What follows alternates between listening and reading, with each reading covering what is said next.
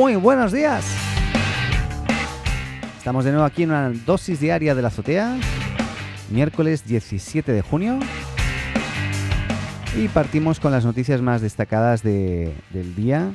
eh, y partimos por- con la, la muerte anunciada desde hace muchos años ya de Adobe Flash. No sé si se acuerdan alguno de ustedes. Adobe Flash, ¿sí? ¿Se acuerdan?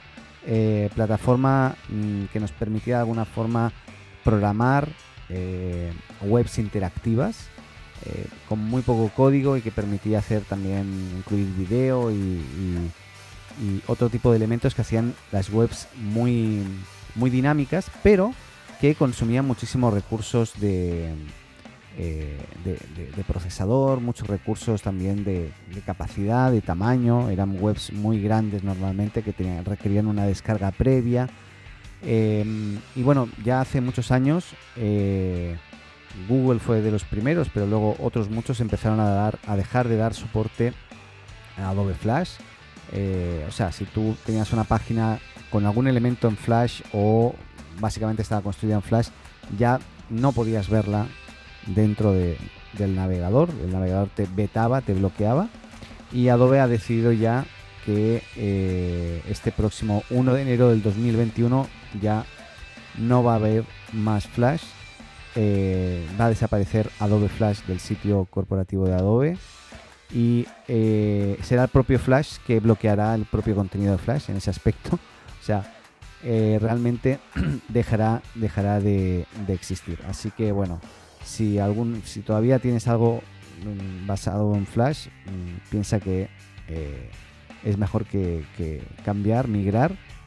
Y básicamente eh, Flash fue su- su- eh, suplantado o, o sustituido por otras, otros eh, lenguajes y otras plataformas como por ejemplo el estándar HTML5 o WebGL, también WebAssembly, que eh, según el propio Adobe incluso han madurado y continuamente a lo largo de, los años sirven como alternativas viables para el contenido de, Flash. Así que, bueno, si, tenías algo si le tenías algo de cariño a Flash, yo programé personalmente algo con cosas con algunos sitios con Flash y bueno, sí, era bastante simple.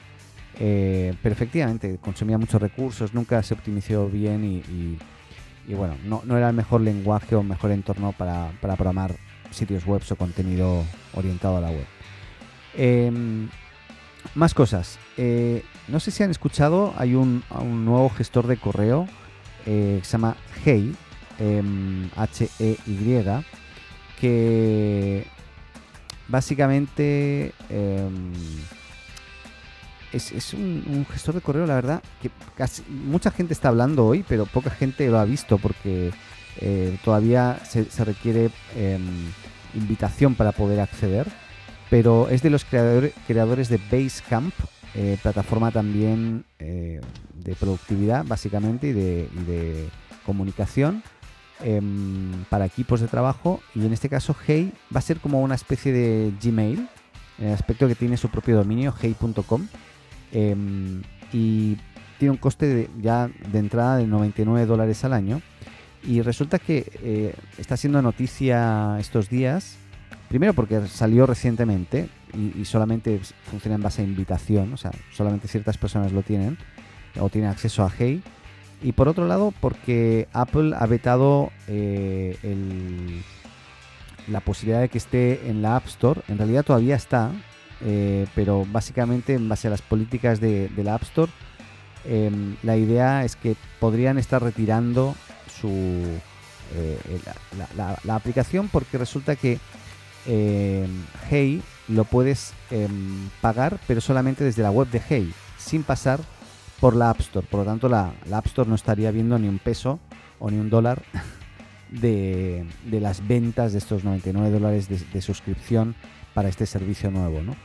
Y por lo tanto, lógicamente, en base a las normas de, de- App Store, mm, estarían seguramente vetando. Ahora, eh, el propio Hey dice que se defiende mostrando ejemplos como Netflix, Spotify, donde el pago de la suscripción se hace por fuera de la aplicación o por fuera de la App Store y finalmente igual eh, tienen arreglos entre ellos para poder eh, que, que Netflix y Spotify paguen a App Store por, por estar ahí, ¿no?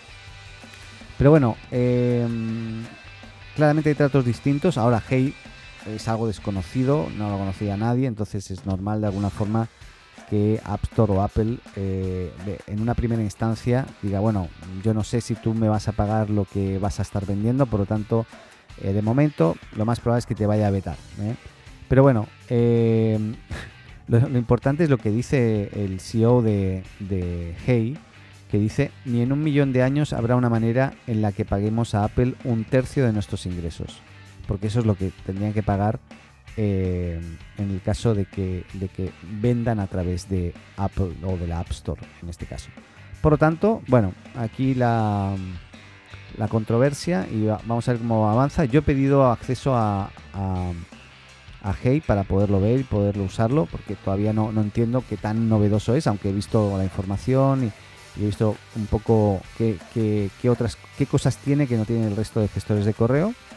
Me parece muy interesante, em, pero bueno, veremos cómo, cómo, evoluciona.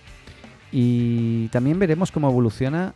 Eh, no sé si han conocido los eh, estos robots de Boston Dynamics, que son esta especie de perro, eh, porque van a cuatro patas y se mueven como tales, que suelen ser de color amarillo y que ya Boston Dynamics ya está empezando a comercializar.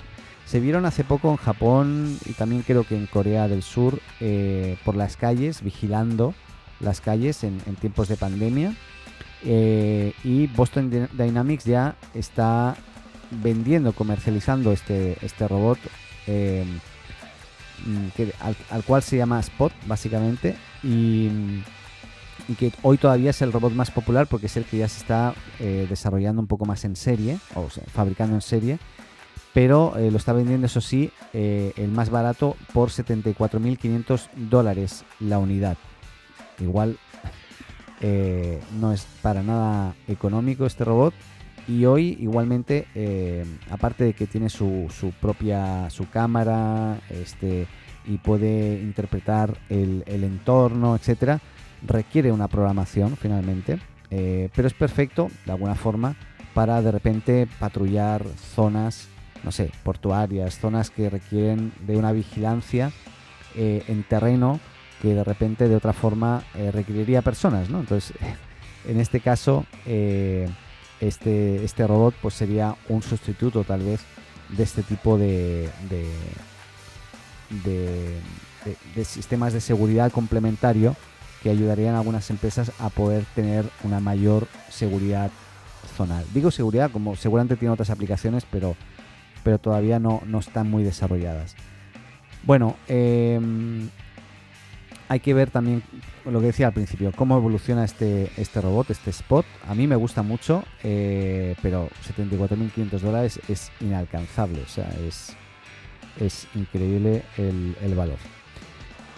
Pasamos de noticia, simplemente comentar que Apple ya está reabriendo más de 70 nuevos locales, o sea, nuevos no, 70 locales de los que había tenido que cerrar en Estados Unidos y en, y en Canadá. Sigue abriendo con, eh, eh, este, locales, eh, pero lógicamente con tomando unas medidas de seguridad importantes para el acceso, donde no pueden haber, haber al mismo tiempo un número determinado de personas en el local, eh, el resto tendrían que quedarse fuera haciendo, haciendo fila. Eh, eh, tienen que entrar con mascarilla las personas, este, hay alcohol gel por todas partes. bueno, hay que ver, pensando que uno además para probar un tablet, etcétera, tiene que tocarlo, entonces es importante que, tomen todas estas medidas de, de seguridad. Em, otra noticia tiene que ver con un poco con Chrome y, lo que vamos a estar viendo seguramente de cara a un futuro próximo. Y es que Chrome eh, Google lo que quiere es em, empezar a eliminar, y no eliminar definitivamente, pero sí eh, eh, limpiar de alguna forma la barra de donde uno tiene la URL, donde está la página que está visitando. Em, simplificarla para que en vez de mostrar la URL completa, eh, muestre solamente el dominio y que sea cuando tú hagas clic ahí que entonces puedas ver la URL completa. Eh, por lo tanto, tú no podrías saber visitando una página web en qué URL estás en ese momento hasta que no hagas clic o compartas eso eh, a través de alguna plataforma o algún botón de compartir. Pero básicamente esa es una propuesta que está apareciendo en una versión beta de, Chrome, se llama Google Chrome Canary, también está apareciendo en Google Chrome Dev, que son versiones de, Google Chrome para desarrolladores o, la versión beta de, lo que se viene y lo más probable es que lo estemos viendo en, breve. Eso es algo que, Safari, por ejemplo, ya lleva, eh, lo, tiene en práctica desde hace mucho tiempo y no sé si en la parte central de Safari, no sé si han visto que está la URL, eh, pero si tú estás navegando no ves la URL completa, solamente el dominio y es cuando haces clic que ves el dominio completo. Por lo tanto, no es algo novedoso, pero sí eh, lo están importando o lo están copiando de alguna forma de, plataformas como el propio Apple, Safari. Eh, no hay mucho más hoy a nivel de, noticias así interesantes, simplemente que tenemos un asteroide por aquí eh, desde, hace, desde hace unos meses que va dando vueltas por cerca de la Tierra y se prevé que, este, que este asteroide que es de 2 metros de, ancho pues pueda, eh, pueda chocar y chocar contra la Tierra pues durante este año 2020.